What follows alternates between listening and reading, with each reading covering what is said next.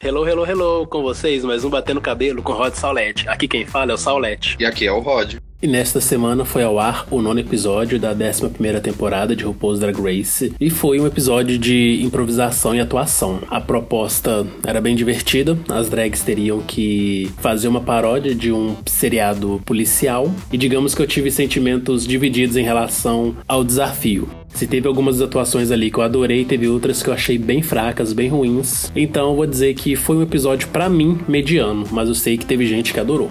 É, eu também vou concordar com você que teve pessoas que foram boas e teve pessoas que não foram tão boas. Então, meio que assim, ficou um episódio equilibrado numa linha mediana. Assim, teve muitas atuações boas. Na minha opinião, superou um pouco do Snatch Game, não muito. E muita gente fala assim que esse desafio foi ruim, não só do episódio, mas assim, de uma forma geral. Sempre falar ah, esse desafio foi uma porcaria. Na verdade, não é o desafio. O desafio ele dá uma ideia do que elas podem fazer. Se vai ficar bom ou se vai ficar ruim, depende do desempenho delas. Então, eu acho assim que o desempenho foi muito mediano. Não teve aquelas coisas de dar muita gargalhada, por exemplo, igual foi no All Stars 3 fez com a Kennedy, mas para mim superou um pouco do Snatch Game.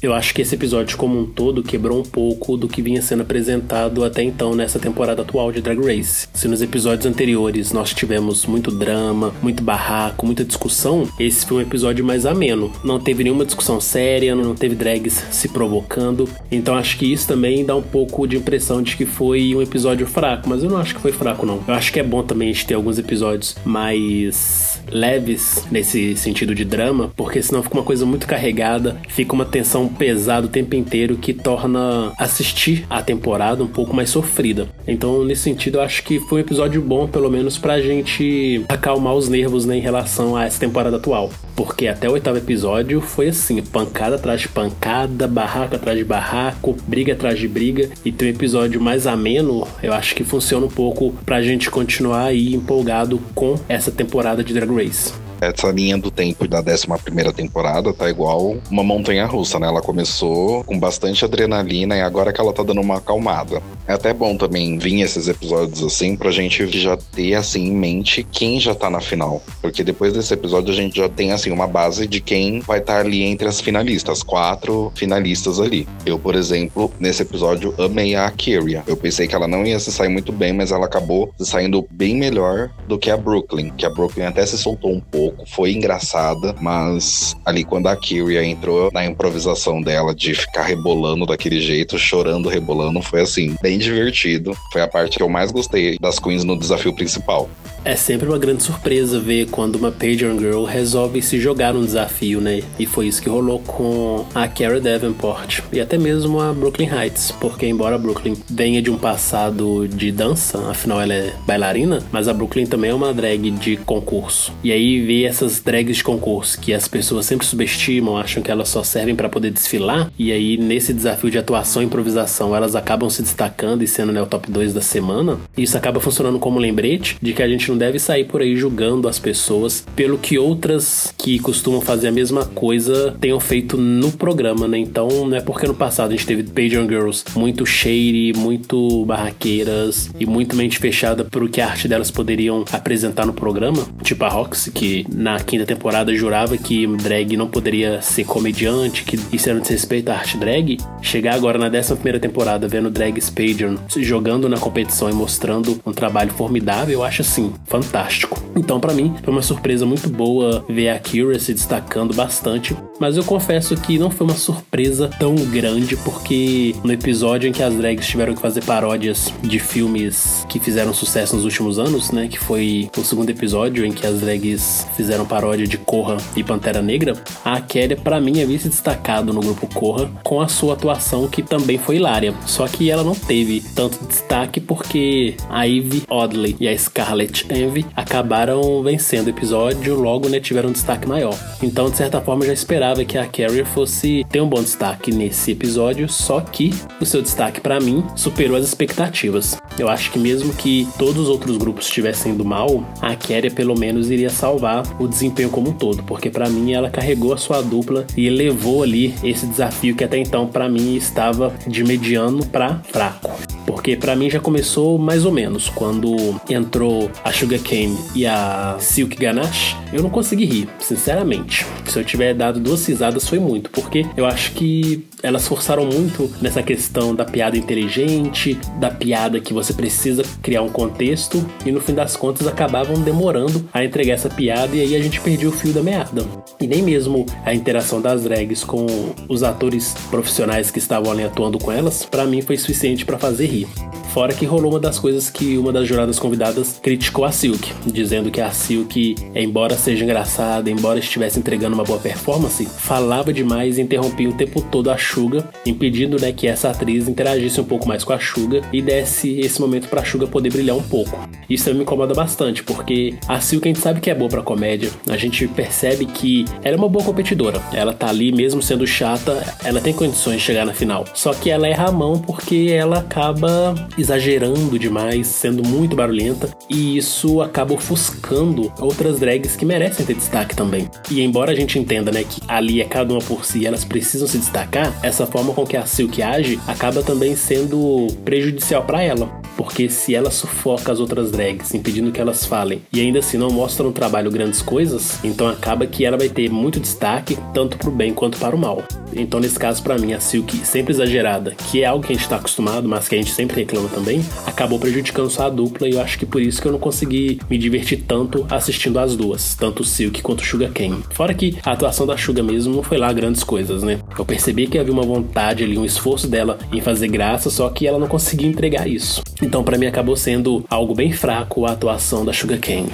Nesse episódio, a Suga e a Silk fez lembrar de quando eu tava assistindo a promo e o Meet the Queens delas. A gente botava muita fé na Silk, por ela ser uma big girl, ter uma atitude bem legal, assim, tudo. E eu também botava bastante fé na Suga, porque ela se dizia ser uma comedy queen, então eu estava esperando bastante ela entregar uma improvisação bem exagerada, escrachada. O que não foi o caso, né? Assim, as decepções que eu tive de ver a promo com o desempenho agora foram das duas. Porque desafio de improvisação, por mais que, assim, você tenha que improvisar, você também tem que deixar o próximo falar. O problema da Silk foi esse, dela não ter deixado a Suga aparecer tanto, mas a Suga também tava meio que reclusa, tipo, não sabendo quando falar, o que falar. E eu acho que se a Silk fosse um pouco mais parecida com a Milk, que foi na, no All Stars 3, o pessoal ia cancelar ela de vez nesse episódio.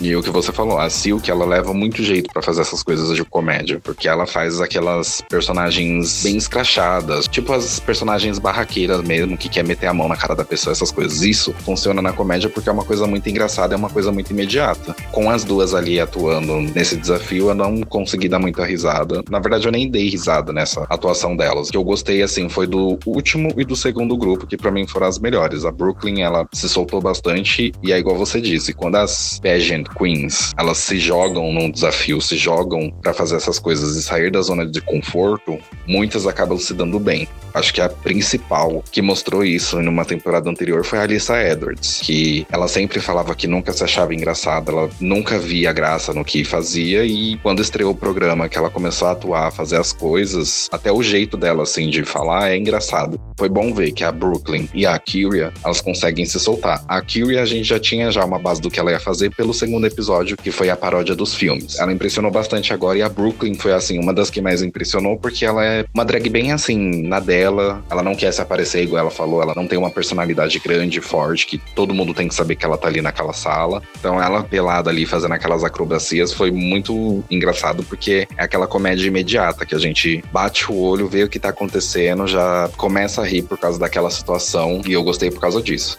A gente tem bons exemplos em Drag Race de Pageant Girls que acabaram descobrindo essa veia cômica dentro do show, né? Eu acho que a própria Roxy, que na quinta temporada criticava muito as drags comediantes, ela mostrou um pouco dessa veia cômica dela. Ela no Snatch Game foi assim, fenomenal, uma das mais divertidas até então, quando ela interpretou a Tamar Braxton.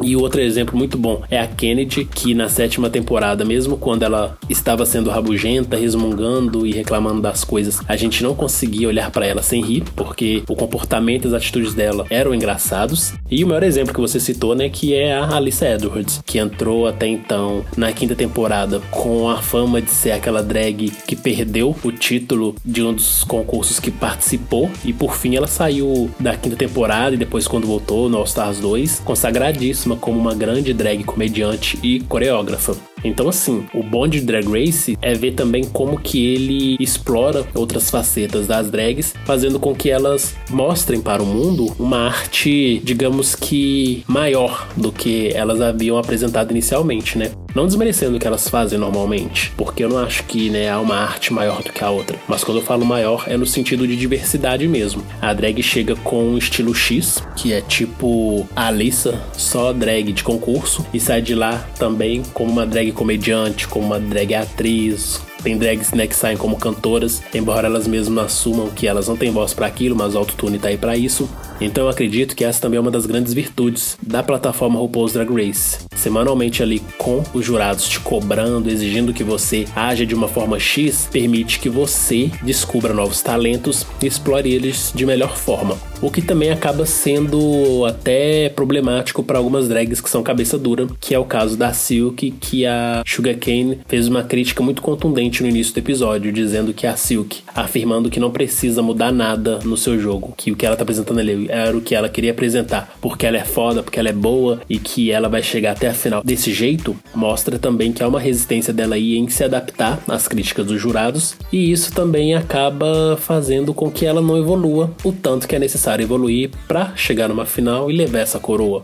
Porque nesse momento a gente né, consegue visualizar algumas drags aí que tem todo o potencial para vencer. Mas se a drag ela não se adapta ao jogo e não mostra uma variedade grande do que os jurados estão procurando naqueles quatro tópicos em que a RuPaul procura para ter a sua grande campeã, que seria né, o Kant, carisma, originalidade, coragem e talento, então, quando uma drag como a Silk, que a gente sabe que é talentosa, mas que é cabeça dura e não quer se adaptar às críticas dos jurados, a única coisa que a gente pensa é, poxa, você tá perdendo uma oportunidade grande de mostrar como que você consegue evoluir num curto espaço de tempo e como você consegue adaptar essas críticas para sua arte drag que você já trabalha há muitos anos. Então, assim, enquanto umas drags perdem essa oportunidade, que muitas dariam a vida para ter, outras agarram ela com tudo e se jogam, né? E é o caso que a gente tem da Carrie. Para mim, o que ela fez nesse episódio foi assim fantástico e me deixou muito feliz por torcer por ela, porque já tem algumas semanas que eu já percebi que a Aquaria é uma drag assim fenomenal que em alguns momentos acaba passando, né, fora do radar, porque ela na sala de trabalhos ou em alguns desafios não conseguiu se destacar tanto a ponto de ter mais tempo de tela.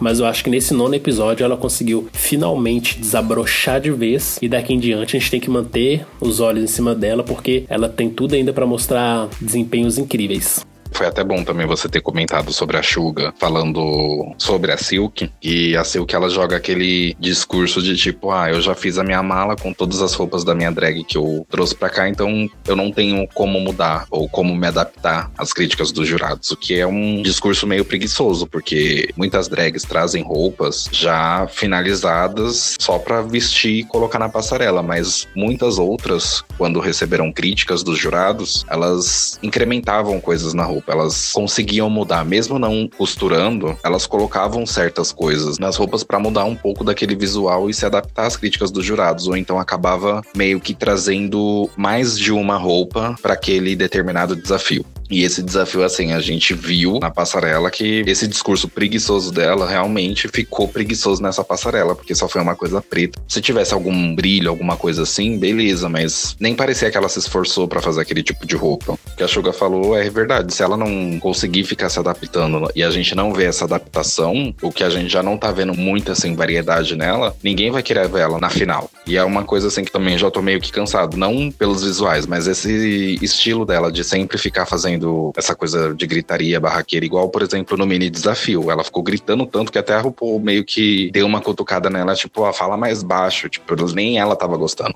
Então isso é uma coisa que ela podia mudar e melhorar um pouco, mas nesses últimos episódios, porque faltam pouquíssimos episódios para acabar a temporada, pra meio que ela se redimir um pouco, assim, na imagem do povo. E a Suga também, para mim, já tá chegando no final, assim, pra ela sair, porque não tá mostrando muita coisa. Inclusive, a Nina, também, na minha opinião, ela tá chegando assim já no final, porque ela também não tá conseguindo, assim, se soltar tanto. Ela tenta, mas só que acho que ela tem medo de se soltar tanto e acabar ofuscando a dupla dela, que no caso foi a Brooklyn. E a Brooklyn acabou fazendo isso com ela, né, na verdade. E meio que aquela reação que a Brooklyn teve depois, ela acho que ela já tava se achando, tipo, ah, eu fui muito boa, tipo, eu vou ganhar, e não ligando muito pros da Nina naquele momento que ela tava comentando sobre isso. É louco, né? Porque a gente já tá no nono episódio. E as últimas temporadas de Drag Race, né? Contando as temporadas regulares, né? Nona e a décima, tivemos aí 14 episódios. Então, se essa temporada manter a mesma média, faltam agora 5 episódios pro fim. Então, não tem mais tanta coisa para acontecer. Deve vir mais algum episódio de comédia, clássico makeover e talvez mais um de costura, mas assim, tem poucos episódios pro fim. Depois vem a reunião e por fim a grande final. Então a gente tem só mais três desafios para as drags provarem porque elas merecem estar no top 4. Então, várias drags acabam que não conseguem chegar na final porque elas concluem a sua jornada ali mesmo, né, na temporada, nesses episódios anteriores aos finais. O que eu quero dizer com isso é que, para mim, a Suga, a Nina, a Plastic, que foi o caso né, do episódio de hoje, elas estão chegando ao fim das suas jornadas em Drag Race na temporada atual. O que não é ruim, quando a Ariel foi eliminada, nós até comentamos no podcast que foi no momento oportuno, no momento bom para ela, porque ela já não tinha muita coisa para mostrar e de certa forma ter saído naquele momento poupou ela a fama de ser uma drag arrastada que não mostrava mais evolução, que não mostrava novidade. E infelizmente a Vanessa Vente, por exemplo, está carregando agora esse rótulo de arrastada, de cotada da temporada, porque ela não tá mostrando evolução e nesse episódio a gente viu ela simplesmente sendo ela mesma.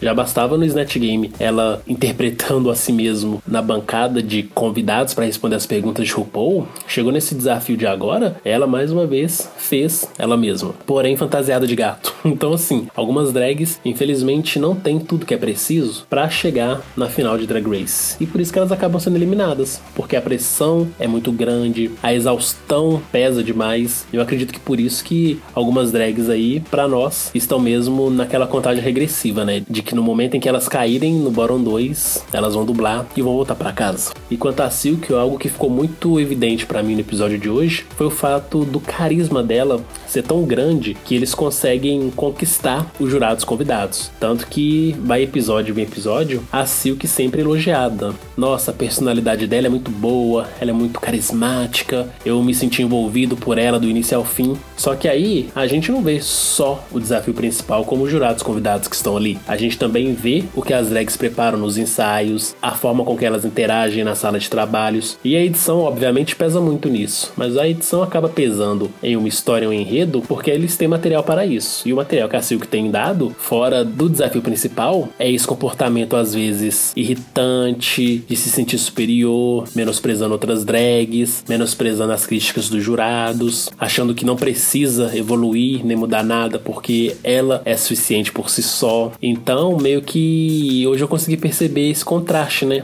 Porque a Silk não cai no Bottom 2, ou porque a Silk é tão adorada pelos jurados, é tão adorada pela RuPaul, enquanto o grande público criou um ranço com ela. É porque a gente tá pensando em dois momentos distintos, né? O que a gente vê no workroom e nos bastidores, até mesmo no Untucked, os jurados convidados não têm acesso. A própria Michelle Visage não deve ter detalhes sobre o comportamento das drags nos bastidores. Então a gente tem aí uma personagem que acaba sendo vista como duas, né? A Silk é amigona, carismática, engraçadíssima que os jurados veem no palco principal, e a Silk chata, irritante que a gente vê nos bastidores. E eu acho que isso vale não só pra Silk, mas para outras drags também. Tipo no caso a Michelle Visage, quando ela fala que a Plastic Tiara não tem personalidade. Quando a gente ouve isso, a gente já quer ser em defesa da Plastic porque a gente acha que ela tem muita personalidade. Mas porque a gente tá vendo, né, como ela se comporta na sala de trabalhos. Porém, o que a Michelle Visage vê ali no palco principal não é o mesmo que a gente tá vendo, né, nos bastidores de Drag Race. Então acho que é muito louco e é muito bacana de conseguir perceber a forma com que os jurados absorvem a arte e a personalidade de determinada drag e a forma com que nós captamos essa mesma personalidade e essa mesma arte quando a gente consegue fazer esse diferenciamento, né? O que a drag apresenta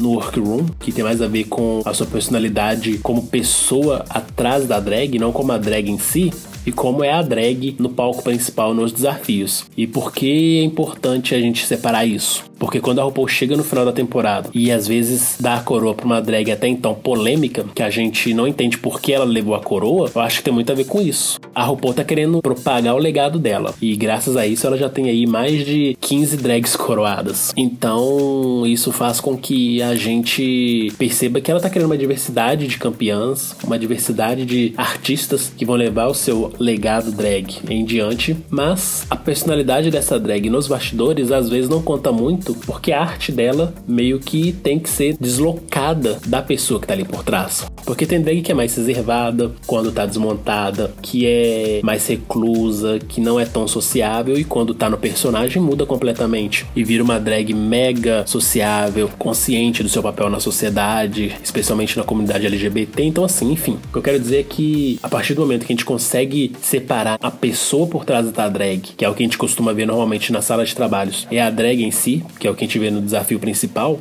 a gente começa a entender por que uma drag às vezes parece que é protegida pela edição ou pela produção, mas a verdade é porque o que ela tem mostrado no palco é bom o suficiente para mantê-la salva. E eu acho que é isso que tem rolado com a Silk até então. Só que né, o ranço já foi instalado e a Silk tem irritado tanta gente que a gente não vê a hora dela sofrer algum tipo de punição de RuPaul. E quando a gente fala punição é no sentido de cair no Bottom 2 e ter que dublar, pra ela ter um choque de realidade e parar de ser às vezes tão babaca com as outras drags.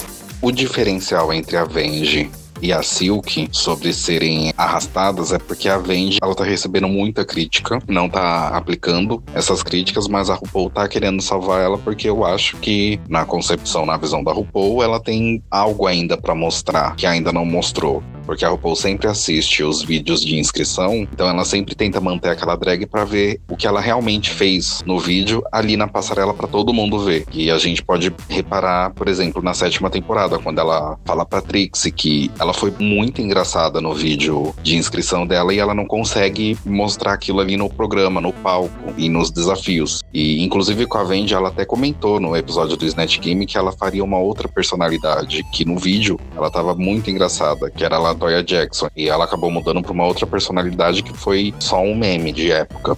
A Silk não, a Silk ela tá levando assim visuais, ela tá tendo desempenho bom para os jurados, é igual você falou, porque os jurados eles só estão vendo ali no palco principal, principalmente a Michelle, a RuPaul nem tanto, porque a RuPaul, a gente já sabe que nessa temporada ela tá andando muito nos bastidores, então a RuPaul tá pegando muito do que elas estão falando e se preparando para fazer o desafio principal ali nos bastidores. Na concepção da RuPaul, ela já sabe quem é a mais legal, quem é a chata, quem tá irritando e quem não tá irritando.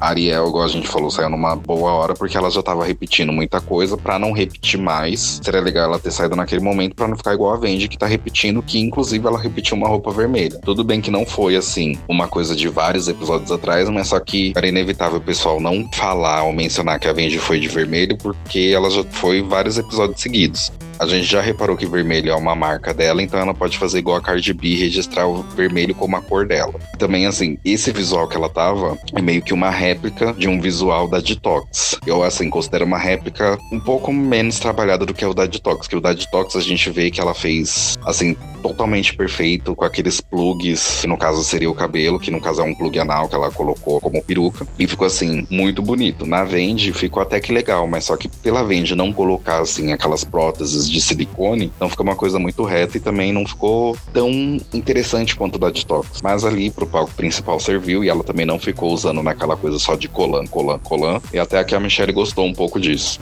O problema da Vente para mim é que ela simplesmente não conseguiu acertar nos looks que ela tem que desfilar no palco principal. No início ela apostou muito no biquíni e na cor vermelha. Aí depois ela saiu da cor vermelha e continuou apostando no biquíni. E aí quando finalmente ela sai do biquíni, ela volta com um look na cor vermelha. Então assim, se a Vende voltar eventualmente para alguma edição do All Stars, ela vai ter que repensar completamente o guarda-roupa que ela vai levar, porque com certeza eles vão estar observando quais os looks que ela está usando, se houve uma evolução ou não desde que ela saiu de Drag Race. E é o que eu já comentei anteriormente, a Vendi não tem mais para onde correr. Ela tem sim uma personalidade marcante. Eu acho que a RuPaul tem mantido ela porque a Vendi é garantia de risada, é garantia de memes. Só que você não vai vencer Drag Race só com memes, né? Uma hora a conta chega e aí quando essa conta é cobrada, se a drag não conseguir pagá-la, o que acontece é o que? O famoso sachê away. Então, não sei mais, realmente. Eu acho que a Vendi só tá ali mesmo, esperando o seu momento de levar o sachê away. Porque eu não acho que ela tá entregando nada fenomenal demais que justifique a permanência dela no jogo. Tanto que o que ela e a Plastica apresentaram no desafio principal, para mim, foi assim, pavoroso. Não ri de nada, não foi engraçado. E a Vendi, quando começou a gritar no seu desafio de improvisação, a gente perdeu completamente o fio da meada, porque não dava para entender o que que as pessoas naquela encenação estavam falando. E o que ficou mesmo para mim da atuação da Plastic com a Vendi foi as duas se estapeando. Porque fora isso, não entendi por que, que elas estavam ali brigando. Na verdade, eu não entendi nada. não tem muito que ficar enrolando, não. Eu achei que foi de fato muito, muito fraco a dupla das duas. Então, assim, caíram no Bottom 2 justamente. E o lip sync delas também eu não vi nada demais. A Plastic imitando a Alice Edwards na hora de dublar, eu achei muito muito, muito fraco. Porque para mim, o momento mais importante assim da noite, quando uma drag vai mal no desafio principal, é o lip sync. O lip sync é a oportunidade dela mostrar por que ela merece continuar no jogo e porque ela tem potencial para ser, né, the next drag superstar. Por exemplo, no final do oitavo episódio, quando a Brooklyn Heights e a Ivy Oddly caíram no bottom 2 e as duas mostraram aquele lip sync incrível, então a gente pode perceber que elas têm muita garra, têm muita vontade de vencer e que aquela performance ali mostrou muito da arte arte delas mostrou muito do que elas são capazes e de como elas são originais, né? E chega a Plastic copiando passos clássicos da Alice Edwards, que é sua mãe drag, para mim pareceu muito mais um plágio mal feito do que uma homenagem para Alice Edwards. Então, quando o povo vira e fala, Plastic, você é linda, mas Sasha Away, eu achei justo, porque vamos combinar, você tá ali para mostrar a sua arte drag e faz um lip sync completamente copiado da sua mãe drag, então não achei assim que ela naquele momento mostrou de fato porque que ela merecia continuar. Mas a Vanessa, para mim, tá mais ali fazendo hora extra já. Talvez no próximo lip sync ela não sobreviva. E vamos combinar, né? Vanessa demorou muito para cair no Bottom 2, porque teve episódios anteriores aí que pra gente ficou claro que ela foi uma das piores e ainda assim foi poupada pela RuPaul. Então, referente a esse desafio, a Vendi e a Plastic, elas poderiam ter elaborado diversos motivos para ter uma briga de gatos. Por exemplo, ter uma briga de gato por causa de um bolo de lã. E ali ficou muito confuso, porque a gente não sabia o porquê que elas estavam brigando ali no meio da rua. Aí a Vendi começou a gritar, a Plastic começou a ficar fazendo aquele sotaque dela que ela jura de pé junto que aquela é a voz dela, é o sotaque dela quando ela fala. E a gente já viu que não é, ou senão só se ela estiver forçando a falar com o sotaque americano, porque a gente nunca viu no Untucked ou no episódio principal ela falar com aquele sotaque que ela tem vietnamita referente ao lip sync das duas, eu também reparei nessa mesma coisa de que ela tentou fazer uma Alissa Edwards ali no palco. Aquele lip sync da Alissa é difícil a gente não tirar o que ela fez no canto da parede lá do palco principal e não funcionou. Assim como eu, acho que muita gente também já tá de saco cheio da Vendi, que a RuPaul podia dar sachê pras duas. O que não seria errado de certa forma, porque ali na, na dublagem, tudo bem que a Vendi foi um pouco melhor do que a Plastic, mas não teve aquela energia que a gente sente se as duas saíssem ali, para mim não iria fazer muita falta. Não que eu não goste da Plastic, a Plastic é muito bonita, é linda, tudo, mas ela não tá conseguindo trazer mais diversidade do que além de ficar bonita no palco principal. Então, para mim eu acharia justo, tanto que já teve já um duplo chantei semana passada, então um duplo sachê não faria muita diferença, mas pela contagem dos episódios pode ser que ainda tenha um duplo sachê. A outra dupla que para mim foi um dos grandes destaques da noite, a Keria e Ivy Oddly. Eu acho que a Ivy ainda ficou um pouco abalada por ter caído no Bottom 2 na semana anterior, então ela estava um pouco contida na hora de atuar ao lado da Keria, mas eu acho que assim, se for comparar o desempenho da Ivy nesse desafio de atuação e improvisação com o que ela apresentou no Snatch Game, para mim foi assim, um salto de qualidade imenso. Se no Snatch Game a gente não conseguiu rir com a Ivy e a gente só pedia, né, para mudar logo de personagem, porque o dela tava sofrido de assistir, pelo menos nesse desafio de improvisação e atuação, eu acho que a Ivy serviu bem como uma escada pra Keria, né? Meio que a Ivy preparava o terreno e a Keria ia lá e entregava uma comédia afiadíssima, engraçadíssima. Mesmo a Ivy sendo safe, eu acho que ela ajudou bastante também aí com que a Keria se destacasse bem e levasse o episódio da semana. E achei justo quando a RuPaul virou e falou que, embora o trabalho tenha sido em grupo, a avaliação seria individual. E aí deu a vitória individual pra Keria porque, né, não tem como. A Keria, para mim, foi um show à parte do início ao fim.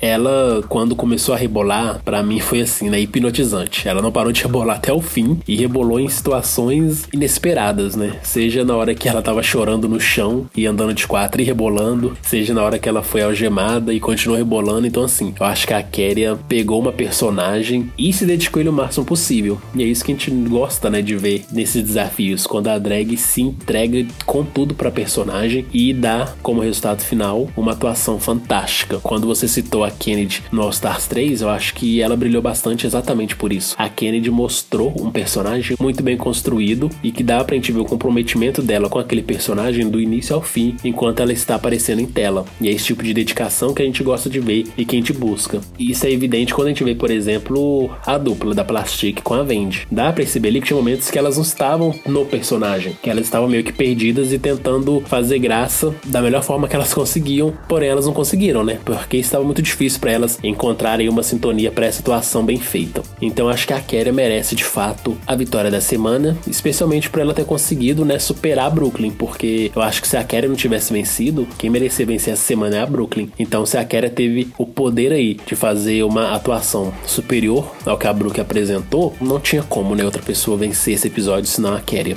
É, no começo a gente tava achando que seria mais a Brooklyn por causa disso, mas a Kerry ela acabou se superando e lembrou muito da Kennedy. E também não tinha, assim, como não achar graça da situação que ela acabou colocando, né? Porque como a RuPaul falou que elas ficariam rebolando, então ela resolveu exagerar mesmo na rebolada e rebolar em tudo que ela fazia. E até que na história, assim, o desfecho da história dela com a Eve, ela acabou revelando que era a mãe da Eve que ela tinha dado quando ela era menor e se reencontraram ali naquele momento. Então eu achei bem válido ter dado a vitória para ela, também já tava precisando de uma outra vitória. E ela, assim, já tá naquela minha lista de ir pra final, que já tem a Eve e a Brooklyn, e eu ainda estava em dúvida de quem eu gostaria de ver no top 3. Então a Kyria ela já entrou nessa lista, porque eu não consigo colocar a Nina porque a Nina não tá conseguindo se soltar tanto. Porque de início era a Nina que eu queria, mas a Kyria, depois desse episódio, assim, provou que tá apta para assumir o top 3.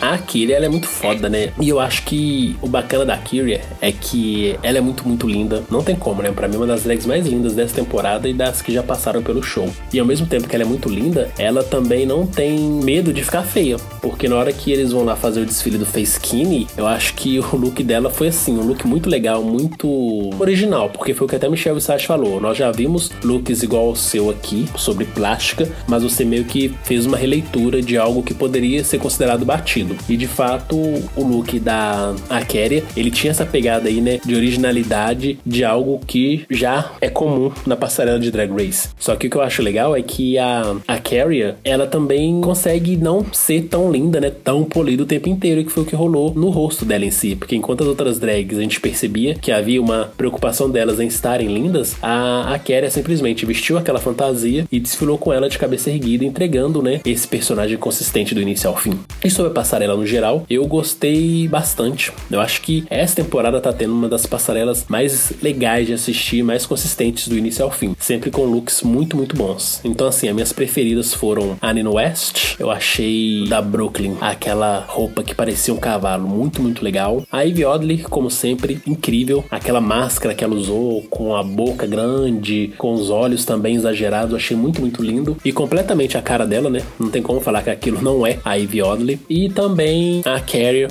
E é isso, basicamente, um possível top 4, né? A Carrier, Nina, Brooklyn e Eve. Mas a Nina, infelizmente, é esse caso aí. Ela não tá mostrando bom trabalho suficiente, então talvez ela não chegue no top 4. E eu acho que esse lugar aí vai pertencer a Silk. E eu vou achar justo. Eu acho que, embora a Silk seja chata, se ela tá apresentando um trabalho bom, ela merece chegar no top 4 sim. E aí, na dublagem pela coroa, a gente vê quem é melhor para levar. Mas até então, nessa passarela, para mim, o top 4 de melhores looks também funciona como o top 4 da temporada. A Carrier, Brooklyn Heights, Ivy Oddly e Nina West.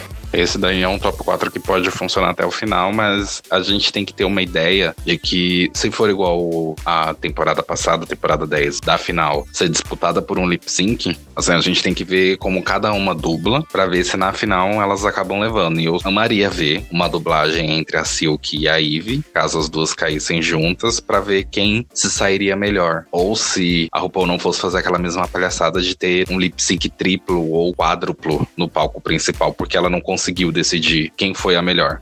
E uma coisa que eu gostei bastante nesse episódio foi o clássico mini desafio The Libraries Open, porque pela primeira vez a gente teve aí as drags retrucando aquelas que estavam as gongando. Como as drags que começavam a gongar fizeram algumas piadas bem fracas e até mesmo sem sentido, as outras iam revidar e acabavam revidando de forma muito mais engraçada. Eu achei muito, muito divertido isso. Fora alguns shades, né, que foram assim, hilários. Tipo a Kéria quando falou pra Plastic: Você é muito linda, isso eu confesso, mas porque você trouxe todos os seus looks emprestados. Eu achei muito legal também quando a Brooklyn Heights falou pra Vanessa Vente que beija ela para ela poder calar a boca. Então, assim, teve uns shades aí muito, muito divertidos e me fizeram rir demais. Mas também, né, por outro lado, vem a Silk sempre com algum close errado e fazendo piada xenofóbica com a Plastic. Uma piada dando a entender que a Plastic é japonesa, enquanto em todo episódio a Plastic enfatiza que ela é vietnamita. E aí fica aquela coisa chata, né? Tipo, a gente que sempre procura fazer valer a nossa identidade, as nossas origens, até mesmo né, a nossa etnia, uma drag que deveria respeitar isso dos outros acaba propagando comportamentos preconceituosos.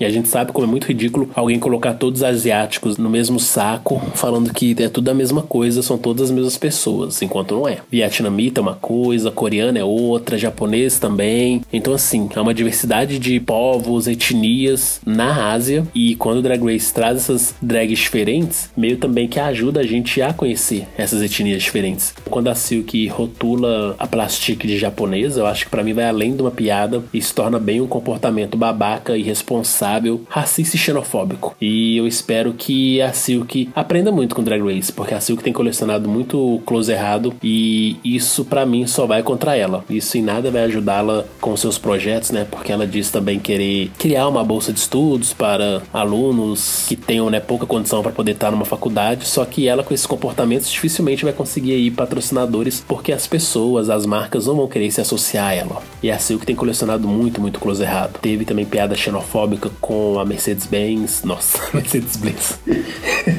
Teve piada com a Mercedes, falando que a Mercedes era terrorista só pelo fato dela ser muçulmana. Então, assim, o que gravou tá gravado, não tem como mudar. Mas seria muito importante, seria imprescindível que a Silk, pós-Drag Race, realmente assumisse que errou, pedisse desculpas, mudasse seu comportamento e provasse isso né, no dia a dia. Porque eu acho que ela é uma drag muito talentosa, mas se envolve com tanta polêmica que ela acaba se tornando uma pessoa tóxica que ninguém quer conviver, ninguém quer estar por perto dela. É, esse mini desafio também teve muitos sentimentos, assim, que foi bom, que foi ruim. Eu achei, assim, que foi razoável, até gostei, até teve umas piadas, assim, que achei que a RuPaul foi meio lerda de ter entendido, ou, sei lá, ela acabou fazendo aquilo de propósito, que foi no caso da Nina gongando a Plastic Tiara, que o nome dela já diz, que é uma tiara de plástico. Então a Nina fez uma piada que quando ela saísse dali, ela só precisaria disso. Eu acho, assim, que a RuPaul foi um pouco lerda nisso. Mas a Nina também tem aquele estilo caricato dela, então acho que ela meio que se sentiu ah, eu vou fazer essa piada, mas então vou explicar a próxima também para ter algo assim engraçado. E em questão da Silk, nesse mini desafio, a Silk foi totalmente errada por ela ter feito esse tipo de comparação. Todos os asiáticos são japoneses e a Plastic ela fala em todo episódio praticamente que ela é vietnamita. Todas eles estão cientes, inclusive até a Vendi falou: "O que que você tá falando? O que que significa isso?". Não tem nada a ver também com a linguagem vietnamita, é totalmente diferente do japonês. Essa atitude dela foi tosca. A outra atitude dela mais tosca foi ela ter ficado gritando e falando coisas nada a ver. E uma outra pessoa também que não se dá bem para fazer gongação é a Vendi, que a Vendi começou a falar umas coisas ali que não dava para entender nada. Eu vi também muita gente lá fora comentando sobre esse episódio e os episódios passados que a Vendi ela precisa ter legendas, inclusive em inglês, porque muita gente não entende do que ela tá falando. Se a gente achou difícil entender as piadas, imagina entender as piadas e ela falando daquele jeito. As duas, assim, foi totalmente fraca. As demais foram até boas, mas são aquelas piadas que demora muito para elaborar, demora muito para entender, então acaba tirando o foco do público do que elas estão falando. Então eu até gostei desse mini desafio da Library, porque teve essa coisa das queens revidarem os shades das outras, que é uma coisa assim que não tinha nos anteriores. Então o engraçado de assistir esse foi por causa disso também. E quanto ao Untucked, não tem muito o que comentar. Como o episódio principal todo foi mais essa vibe leve, em que as drags estavam ali mais preocupadas com o desafio principal, preocupadas com a passarela e pouco envolvidas com outros dramas, com outros babados, acabou que o Untucked seguiu a mesma linha e foi um episódio bem tranquilo, bem leve. E uma das coisas que mais se destacaram para mim no Untucked foi a interação inicial da Nina com a Eve, da Nina falando que achou a Eve realmente estranha quando entrou, mas que com o tempo passou a admirá-la e achar muito bacana o estilo drag dela. E no caso, a Nina percebe que as pessoas ali na competição são injustas com a Eve na forma, né, de não só interpretar o que a Eve faz, mas com a própria proposta drag da Eve. E de certa forma, a Eve também acaba extrapolando um pouco no jeito com que aborda as drags para fazer as suas críticas para elas. E que isso acaba fazendo com que a Eve fique com essa impressão negativa diante das outras drags. Mas no fim elas acabaram se elogiando e mostrando, né, que elas se apoiam, que gostam da arte uma da outra. Eu gosto muito disso. É bacana quando a gente vê drags de estilos diferentes, né? Uma drag é caricata, camp, a outra drag é estranha, com uma pegada bem alternativa, bem conceitual. E é bacana ver essa interação da Nina com a Eve porque mostra que é possível o diferente conviver junto e que essa diversidade que torna a nossa comunidade tão rica e tão maravilhosa de fazer parte. E eu acho que isso é uma mensagem muito importante para nossa comunidade mesmo. E Drag Race deve continuar investindo em drags diferentes e não só drags diferentes, mas sempre trazer essa diversidade de estilos para as temporadas pra gente ver o que que sai dessa interação de estilos e personalidades tão distintas. Eu acho que o Untucked foi bom nesse sentido também para trazer um pouco né, de camarim, um pouco de paz, porque talvez quando a gente estiver mais perto da final, os nervos voltem a aflorar e as drags voltem a bater de frente aí e causar vários babados que a gente tanto adora. Mas eu acho que nesse momento foi bom, um episódio mais leve, mais tranquilo, pra gente também poder descansar um pouco, né? Esse tanto de tensão que vinha sendo apresentado até então. É, um outro momento do Untucked, assim, que eu também gostei foi da Natasha, né, a jurada convidada, ter participado. Também eles terem dado um tempo maior de tela quando elas estavam ali conversando com ela. E também foi engraçado, de certa forma, ver, porque a Brooklyn, por exemplo, só conhecia ela do seriado da Netflix, o Orange is the New Black, que ela faz uma presa drogada e o visual dela é bem acabado pra TV, não é uma coisa arrumada. E aí, quando ela comenta sobre isso, ela fala que muita gente que quando encontra ela em eventos ou na rua, sempre fala que ela é muito bonita, porque ela tá totalmente diferente. Porque ali parece que ela não tá com uma maquiagem boa. Eles acabam passando uma maquiagem para envelhecer, para ficar. dar aquele visual mesmo de uma pessoa que é viciada em drogas. Então eu gostei bastante também do papo que elas tiveram ali sobre as maquiagens que elas acabam fazendo. Também foi aquele Untucked para dar uma quebrada, né? Igual você falou, naquele clima de só briga, briga, briga, ou não ter muitos momentos interessantes, porque até foi legal ver o irmão da Silk falando com ela, foi engraçado também ele comentar algumas coisas, então foi um episódio também razoável, não foi nem tão bom e nem tão ruim. Então agora, né, vamos ver como vai ser a repercussão da eliminação da Plastic Tiara. E aí no próximo episódio a gente vai ter mais uma novidade também, que vai ser as drags apresentando um show de mágica no palco principal. Então vamos ver como é que vai ser isso, porque eu acho que mais uma vez vai apelar mais pro lado da improvisação e da comédia das drags do que mesmo o dom de fazer mágica, porque né, a gente sabe que elas não são mágicas, mas o que não impede elas de fazerem um bom show, um bom entretenimento. Então eu acho que a gente vai ter mais um episódio divertido, provando que essa 11 primeira temporada temporada é uma das melhores temporadas que o RuPaul's Drag Race já nos apresentou. Por hoje é só. Muito obrigado por nos ouvirem. Não se esqueçam de se inscreverem em nosso canal e curtir nossas redes sociais, Draglicious e Fusco News. Links na descrição. Aqui é o Rod. E aqui é o Saulete. Até o próximo Batendo Cabelo com Rod Saulete.